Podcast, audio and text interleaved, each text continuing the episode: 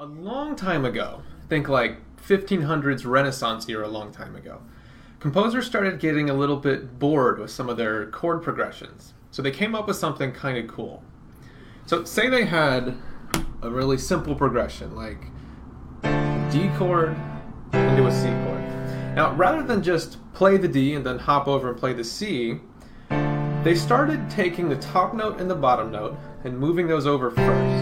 So I'd wind up with this kind of intermediate chord here. And let that play out for a second, and then they'd finish the move by moving that middle note over the rest of the way into their C chord. And that middle chord, that sort of transitional chord, that became known as a suspended chord. And that's what I want to talk to you about today. So I'm going to show you basically three things with this chord. First, how to play it. There's um, a couple different variations, so I'll show you those, but it's really, really simple. Um, then I want to show you some of the basic ways of using this chord, kind of the simpler uses, and then I want to get into some of the more advanced things. These chords, even though they're simple, they're actually very strange and different than a lot of normal chords, so they, they do some very odd things, and I want to talk about that. So, there's actually two different variations of this suspended chord.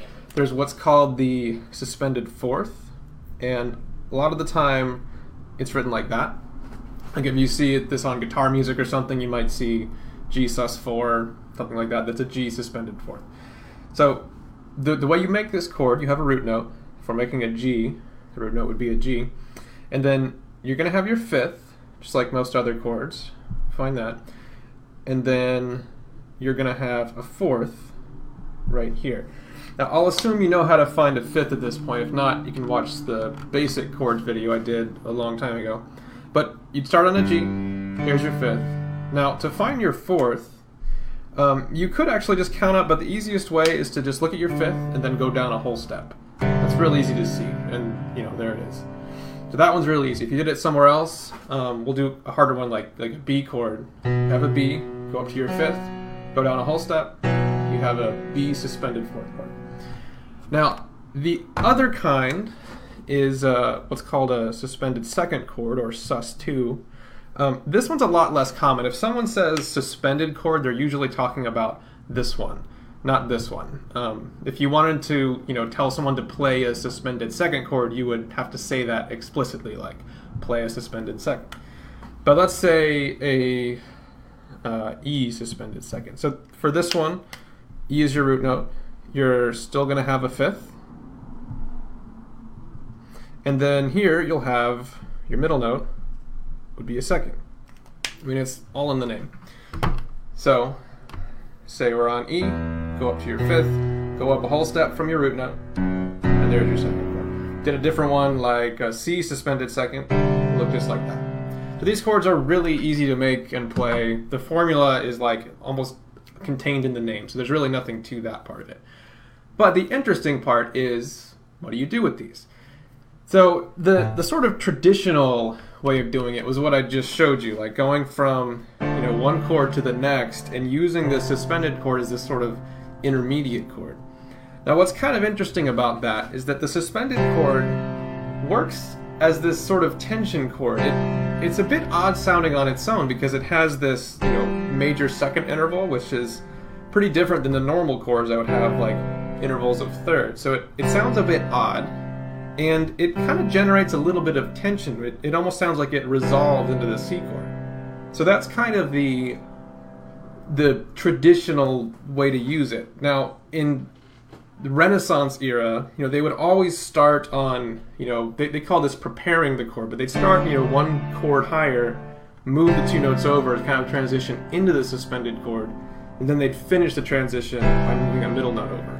Now, the suspended second chord is really the same idea. It's just coming from the opposite direction. So, in the sort of Renaissance times, you know, they, they probably would have done that chord, say, going from C to D. So they would have started on a C chord, moved the top and bottom notes, wound up with this suspended second right in the middle, and then finished the move by you know sliding that middle note over.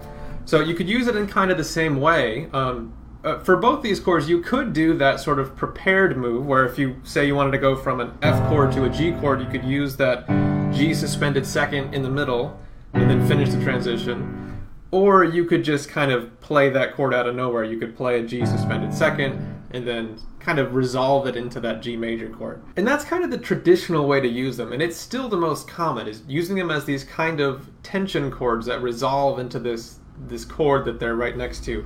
Uh, like you know using G suspended second to resolve into G major or G suspended four to resolve into G major. It would work for minor chords too. Now the suspended fourth chord is much more common, and I think it's probably because it just has a bit of a stronger resolution sound to it. The, the suspended second just isn't quite as convincing. So you may find in your own music that you tend to use the suspended fourth more often. That's what most people do. Now, to get into the more advanced use of these chords, you have to kind of take a step back for a second. If you really think about one of these, like let's take this um, G suspended fourth for a second. This chord is actually really strange when you compare it to all the other chords that, at least that I've talked about on, on my channel. Um, we've gone over major chords, minor chords, diminished, augmented, all different kinds of seventh chords. But in every case, those chords, or all the notes in them, were related by thirds. So just a G major, for example, these two notes are a major third apart, two whole steps. You know, there's one, there's two. These two notes are a minor third apart, you know, whole step and a half step, you know, whole step, half step. And every other chord worked like that. Didn't matter if it was a G dominant seven chord, same thing here. These are still a third apart. A diminished chord, everything's a third apart. Augmented, every single one of those. Everything was always a third apart. But these suspended chords, they are not they have a middle note that is a fourth away from the root note, and it's a, a, second away from the fifth, or in the case of the suspended second chord, it's a second away from the root, and it's a fourth away from this, this fifth here. Now you might think, okay, so what? Who cares if they don't follow the, that rule of thirds or whatever? You know, I, I don't care about that. But by by not sort of obeying that, that logic or that rule of thirds, they do some strange things part of the reason why all those other chords were related by thirds is that if you started stretching the notes apart too far, or squishing them together too much, they became a different chord. Here's an example. Say you have just a C major chord, right? These are related by a major third, these are a minor third. If I move this one up, I'm still okay. I have a C augmented chord. This is a major third, this is a major third. But if I move this note a little bit farther, if I kind of go past a third and I make it a fourth, I have this chord. Now there's there's nothing wrong with this chord, but it's not a C chord anymore. If I start shuffling notes around, if I start inverting it, I take this A and I move it down, I can see that what I'm really playing here is an A minor chord. It's just inverted, right? I, an A minor chord, if I take this note and put it up here, I get this chord which looks kind of like a C chord, but it's not. So by relating things by thirds, we, we make sure that chords are, it's always clear that they have a root note and they have a sound to them. And it doesn't matter if you shuffle them around or move them or do what you like. You can always tell that this is the root note of the chord and this is the, the sound that it makes or the other notes that fit around it. Now, in the case of these suspended chords, since we're not following that rule of thirds anymore, we don't have that. So back to this C suspended fourth, for example. Look what happens if I try to invert it. Say I take this G note and I move it up an octave. If I'm playing this chord, I can't tell that this is a G suspended fourth anymore. This looks exactly like a C suspended second. So these, these two chords here, if you start inverting them, they look like each other. There's no way to actually tell which one you're really playing. So when you actually go to play one of these chords, the sound it makes is not very clear. It doesn't have that very clear root note and then, you know, note grouping or sort of sound around that root note. It could go either way. It's very ambiguous sounding. And in addition to that, since the chord doesn't have a third in it, we can no longer tell if it's a major chord or a minor chord. It doesn't really apply in this case. For example, say we're in C. If I play a C major chord, I can tell that I'm in the key of C major. If I play a C minor chord, it's clear that I'm in the key of C minor. Either one of those chords, you know, if, if I know that C is my root note, either one of these very clearly define the key. But in the case of a C suspended fourth chord, this could fit in either key, and so could the suspended second. I can't tell if I'm in a major or a minor, so I have even more kind of ambiguity to the sound. Most people describe these suspended fourth chords as being open chords. They don't have a strong sense of major or minor to them. They don't even have a strong sense of root note because you can invert them and they sort of morph into different chords. Now you can use that ambiguity to your advantage. Let's say you're in G, right? And you play a G suspended second chord. Now you can't tell if I'm in G major or G minor. It doesn't really apply yet. If I then move to a D suspended fourth chord, still can't really tell which key I'm in. I could move then to a C suspended second, still can't tell, and then I could go back to a G. And there's nothing to give away whether it's a major key or a minor key. In fact, trying to say major or minor doesn't really apply here because I haven't created either one of those sounds yet.